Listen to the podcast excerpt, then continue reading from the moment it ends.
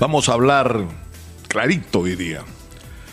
Según las actas procesadas, al 99.985% de las contabilizadas, este es el cierre de las 7 y 38 de la mañana del día de hoy, Pedro Castillo le lleva 44.816 votos a la señora Keiko Fujimori. De las 86.482 mesas instaladas, 6 no se instalaron y 86.482 se instalaron. Y 225 al final de las 1.200 observaciones que se hicieron, 1.260 observaciones, 221 actas fueron anuladas en todo el Perú y en el extranjero. Y aproximadamente 85, 86 mesas de estas anuladas corresponden a Lima.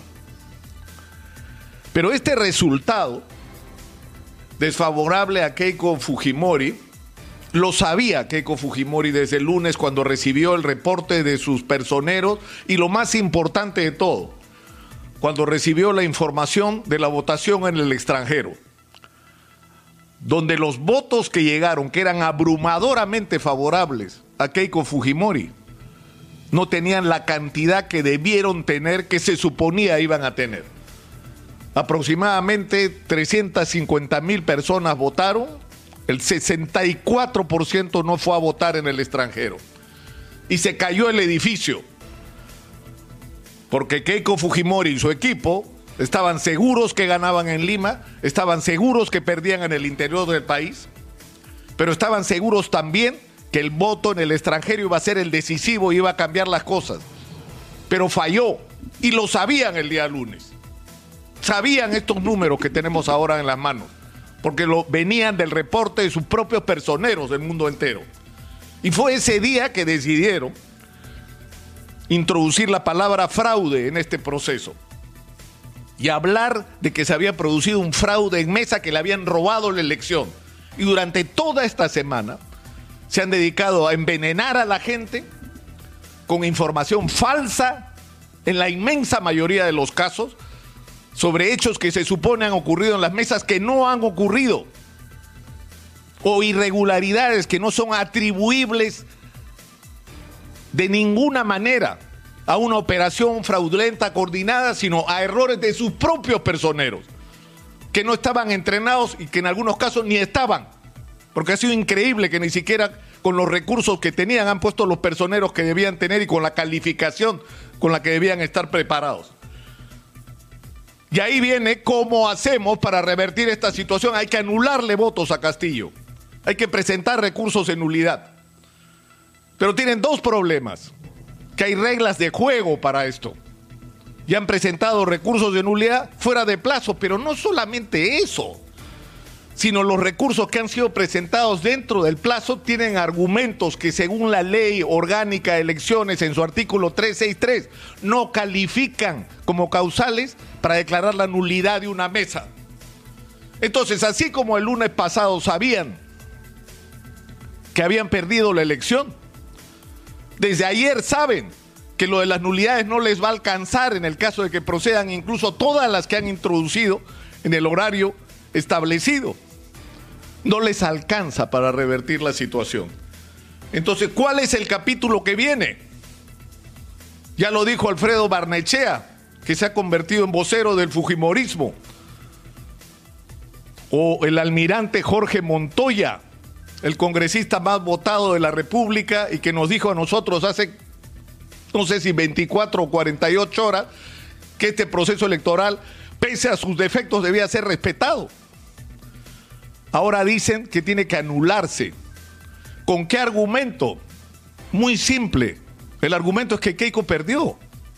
Ese no puede ser un argumento. O sea, la única, el único resultado aceptable es aquel en que su candidato gane. Así estamos, esa es la situación. Esa es la situación en la que estamos. Yo creo que tiene que haber una seria reflexión sobre el momento tan crítico que estamos viviendo, porque hasta golpe de Estado se está reclamando. O sea, vamos a defender la democracia, que vengan los militares. ¿De eso se trata? ¿De exponer al Perú y poner al Perú al borde de una guerra civil porque perdieron una elección. Es muy irresponsable lo que algunos están haciendo. Es increíble, Alfredo Barnechea dice que haya nueva eh, segunda vuelta, pero sin los estos observadores, que nos cambien por favor a los observadores del OEA. ¿Y saben por qué lo dice? Porque ningún observador internacional, ni la OEA, ni la Unión Europea, ni las ONG, nadie que haya participado en la vigilancia de este proceso ha llegado a la conclusión de que había, acá ha habido algún tipo de fraude o que ha habido algún comportamiento irregular de las autoridades electorales. Y que el único punto oscuro que ha ocurrido acá, en todo este proceso, es cuando presionaron a los miembros del Jurado Nacional de Elecciones para que modifiquen las reglas de juego con respecto a los plazos en medio del cómputo de los votos. ¿Cómo vas a cambiar las reglas de juego? Además, expresamente para favorecer a una candidata, porque de eso se trataba, de extender el plazo para que tuvieran tiempo para meter las observaciones o los recursos de nulidad que querían, es decir, cambio las reglas de juego para conveniencia de una de las partes. Eso es inadmisible. Es el peor momento que ha vivido esta campaña electoral en términos de transparencia. El peor momento. Por esta vacilación del Jurado Nacional de Elecciones con respecto a lo que debe ser el, el mínimo respeto a las reglas. Se ha firmado compromisos de los que hemos sido testigos todos los peruanos. Entiendo absolutamente la preocupación de un sector importante de la población, de casi medio Perú, que está asustado por las cercanías de gente como Vladimir Cerrón y por las cercanías del señor Cerrón con gente incluso acusada de vinculaciones con el terrorismo. Entiendo esa preocupación, entiendo la preocupación de la gente, porque es lo que se va a aplicar cuando el profesor Pedro Castillo se instale como presidente si esto finalmente ocurre. Son absolutamente legítimas estas preocupaciones y tienen que ser respondidas y aclaradas debidamente. Y tiene que haber definiciones claras con respecto a estos asuntos.